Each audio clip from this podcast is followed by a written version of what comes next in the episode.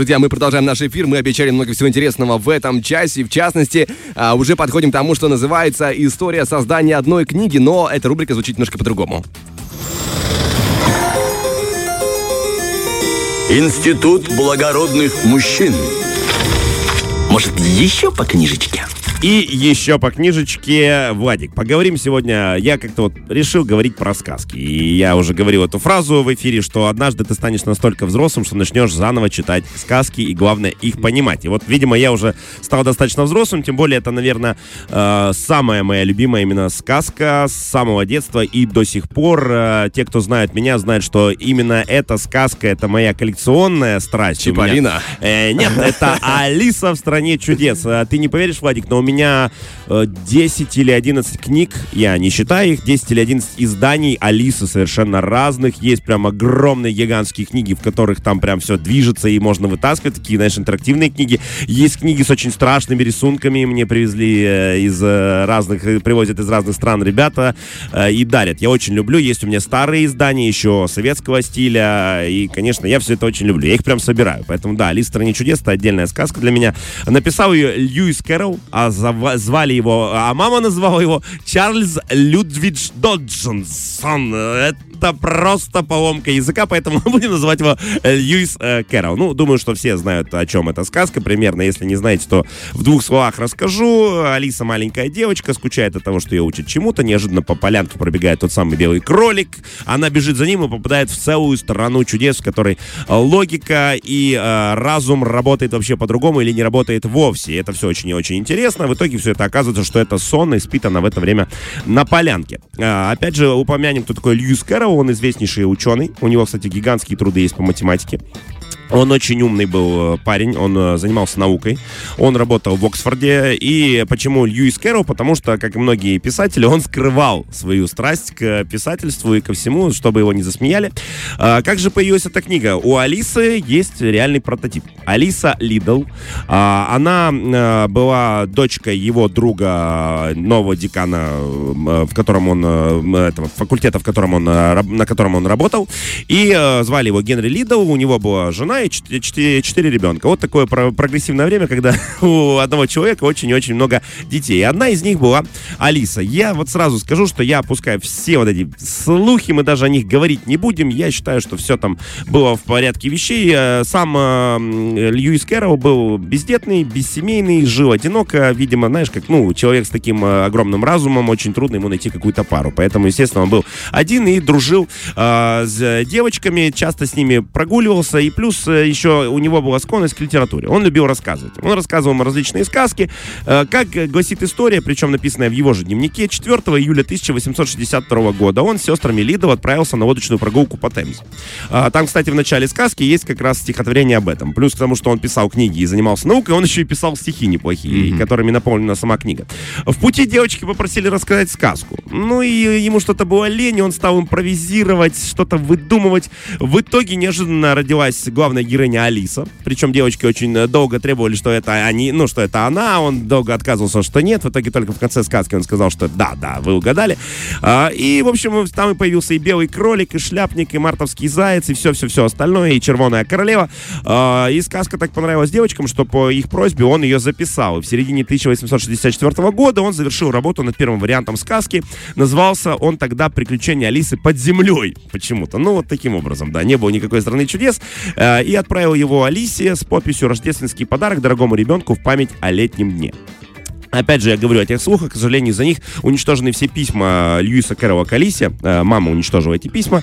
А, но, как говорят сами биографы и Льюиса Кэрролла, и самой Алисы, значит, Алиса Лидова, смотри, она выросла, э, в 20 лет, в 28 лет вырос, вышла замуж э, за землевладельца, родила трех детей, и во время Первой мировой войны она, ей пришлось продать первый экземпляр «Приключения Алисы под землей», чтобы покрыть расходы за дом, mm-hmm. к сожалению. Да. Кстати, до сих пор неизвестно, где этот экземпляр хранится. К сожалению, коллекционер себе себя не выдает, потому что он знает, что я коллекционирую книги про Алису в стране чудес. И самое страшное, Владик, в этой истории, она достаточно, видишь, печальная, потому что и немножко покрыта э, пеплом память о Льюисе Кэрроле, и сама Алиса говорила, что как же я устала быть Алисой в стране чудес. Это звучит так неблагодарно, но я очень устала, ты представляешь? А, она э, считала, что эта слава не для нее, все узнавали ее и знали как ту самую Алису, к ней приезжала толпы фанатов, когда mm-hmm. книга в конце концов вышла, кстати, до этого мы сейчас доберемся, потому что там тоже была очень странная история. А, там были толпы фанатов, которые хотели прикоснуться к той самой Алисе, которая побывала в «Стране чудес», ей писали письма, дети спрашивали, как там белый кролик. Ну, то есть, понимаешь, да, это слава далеко не для всех. И даже 80 лет она получила почетную грамоту Колумбийского университета за ту важную роль, которую она сыграла в создании книги. И даже на могильной плите ее было написано «Алиса из сказки Льюиса Кэррова». Ну да, знаешь, как бы, когда ты не хотел особенно какой-то славы и хотел тихой жизни, в итоге ты получил то, что получил. В общем, да, значит, как э, появилась книга? Она Э, он ее э, написал к 64 году, а в 65-м она была издана. Но издана это, ну, это громко сказано. В общем, как он, он идет, его друг-издатель из Оксфордского как раз университета. Он говорит, я написал книгу, давай-ка ее издадим. Они начинают ее переплетать переплетают 48 книг, 20 из которых он уже забирает и раздает своим э, друзьям. И тут неожиданно иллюстратор, который все это э, иллюстрировал первый, говорит, ужасное качество печати, оно слишком низкое. Говорит, эти книги нельзя, нельзя дарить, и поэтому их отзывают из типографии. Должно было быть напечатано порядка 2000 экземпляров. Их отзывают из типографии, и получается, что в свет вышли всего 23. То есть книга потом не перепечатывается. Я не знаю почему, то есть никаких упоминаний из-за чего этого из-за чего это произошло, нигде нет. Э, то есть остается 23 экземпляра первого издания. И в итоге они разошлись по рукам, где э, они, опять же, неизвестно, по легенде, э, она до сих пор хранится в Королевской библиотеке. То есть, ну, да, королевской семьи Великобритании, поскольку одним из первых читателей как раз была королева Виктория и Оскар Уайлд. Видимо, где-то в его архивах тоже лежит. Ну и говорят, что у королевской семьи это одна из реликвий, да, у них первое прижизненное издание, причем с подписью самого Льюиса Кэрролла. А, да, но в итоге ты представляешь, да, то есть э, она стала максимально популярной, но никто ее читать не мог, потому что всего 23 книги по всей Великобритании. Но однако в 1866 году она издается заново, э, и сам Льюис Кэрролл говорит, что ее невозможно перевести. Но ее тут же пытаются перевести, причем она переведена на более 170 языков, включая мертвый готский и даже эмодзи. Я не знаю, зачем на этот язык вообще, что его переводить. А, наш адаптированный текст первый появился благодаря Владимиру Набокову в 20-е годы. Причем это же Набоков, поэтому Алиса стала Аней, чеширский кот Масленичный, э, ящерка Били Яшка, а вместо Вильгельма Завоевателя, где там мышка читает ей главу, э, она читает о Владимире Мономахе. Ну, то есть... Э, Владимир Набоков просто взял и переписал на свой манер. Причем книга, несмотря на то, что главную героиню зовут Аня, Набоков называет Аленка в Бразилии, Аля в Удивляндии, Алька в Чепухании. Что происходит, не очень понятно. Значит, и смотри, Самый классический в итоге перевод, там есть Бориса Захадера, но он достаточно тяжелый. Вот у меня есть э, книга в его переводе, но самый классический считается Нина Демурова. Она издана примерно в 60-х годах, и все, что мы сейчас слышим, и все переводы, и все имена, это как раз благодаря ей. Ну и, естественно, куча адаптаций, киноадаптаций. Тим Бертон нам в помощь, игровые адаптации, да, American Маги делал целую вселенную по этой книге.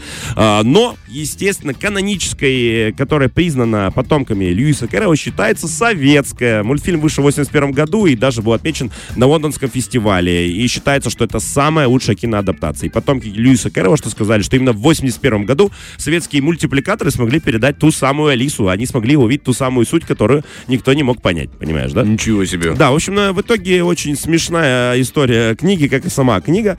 А, она наполнена кучей образов и отсылок. А, если их разбирать, это нам не хватит с тобой и суток, сто процентов, потому что я не знаю, как он это сделал. Ну, то есть интересно было бы узнать, какую сказку он рассказал девочкам, потому что то, что он написал, это исторический анекдот. Один огромный, гигантский исторический анекдот. Каждая строка, каждая какая-то мысль или стих — это э, степ и юмор над тем временем, над законами, э, эстетикой, моралью, культурой и людьми, понимаешь, да? То есть каждый, каждая секунда в этой книге, но она в, при этом великолепно, действительно фантазийная сказка. Спасибо тебе большое, это было крайне интересно. Мы же, друзья, идем дальше по эфиру, небольшой музыкальный перерыв и совсем скоро уже вернемся. Фреш на первом.